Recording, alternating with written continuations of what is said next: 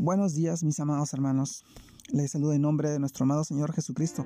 Y en esta oportunidad les comparto el devocional de hoy día, el cual se titula Gozo en las debilidades. Hoy tocamos este tema y nos vamos al libro de, de 2 Corintios, capítulo 12, versículo 10, el cual nos dice, por lo cual, por amor a Cristo me gozo en las debilidades, en afrentas, en necesidades, en persecuciones, en angustias, porque cuando soy débil entonces soy fuerte. 2 Corintios capítulo 12 versículo 10. Mis amados hermanos, el título de este devocional, Gozo en las debilidades. Y hoy reflexionamos y sabemos que tener gozo en nuestras debilidades se trata de reconocer que Cristo nos sostiene y que dependemos completamente de Él para que todo, cuando nuestra propia fuerza, capacidad o fortaleza quiera intervenir, nos hacemos independientes. Creemos que podemos actuar sin tener en cuenta a Dios. Incluso llegamos a repetir, Dios está conmigo, pero muchas veces no hemos consultado con Él ni pedido su dirección.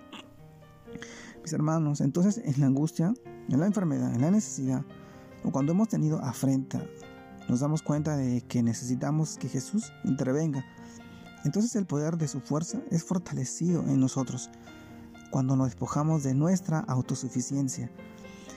Sí, mis hermanos, cuando seamos entonces conocidos por ser débiles, para el mundo, pero fuertes para Dios, es cuando Dios, que la fuerza y la motivación que Él nos da y que necesitamos no venga de las ideas humanas o pensamientos propios, ni de nuestras emociones, sino de su palabra, el cual nos dice por lo demás, hermanos míos, fortalecidos en el Señor y en el poder de su fuerza, y nos reitera que tú, tú pues, hijo mío, esfuérzate en la gracia que es en Cristo Jesús.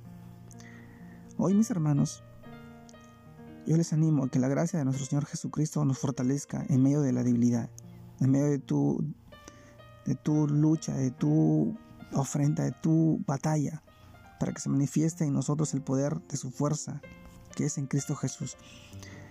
Gozarnos en la debilidad requiere de mucha fortaleza espiritual, requiere de una entrega y una relación personal con el Señor, sabiendo que Él es soberano y que tiene todo el control y que no está en nuestras posibilidades de repente eh, tener la solución, sino llegar a los pies de Él y clamar y pedirle que Él tenga misericordia de nosotros a través de su, de su amor, de su gracia.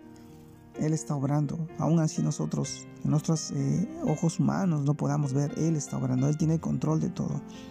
Lo que quiere hacer de ti una nueva persona, un nuevo ser que sea ejemplo basado en la gracia, en la obra de su amor en ti, para ser de bendición a tu familia, a tus hijos, a tus seres queridos, al resto, a las personas, llevando su palabra y confiando que Él, a pesar de nuestras debilidades, Él está presente, Él está ahí contigo. Él te llama que te goces en su gracia, porque su poder se manifiesta en tu debilidad. Te mando un fuerte abrazo, Dios te guarde y te bendiga en este tiempo y en este día. Que la gracia del Señor reposa en tu vida, en tu familia, en tus seres queridos, y que sigas creciendo para dar testimonio de tu obra, de su obra en ti. Saludos a todos mis hermanos, un abrazo grande a la distancia. Dios los guarde, Dios los bendiga.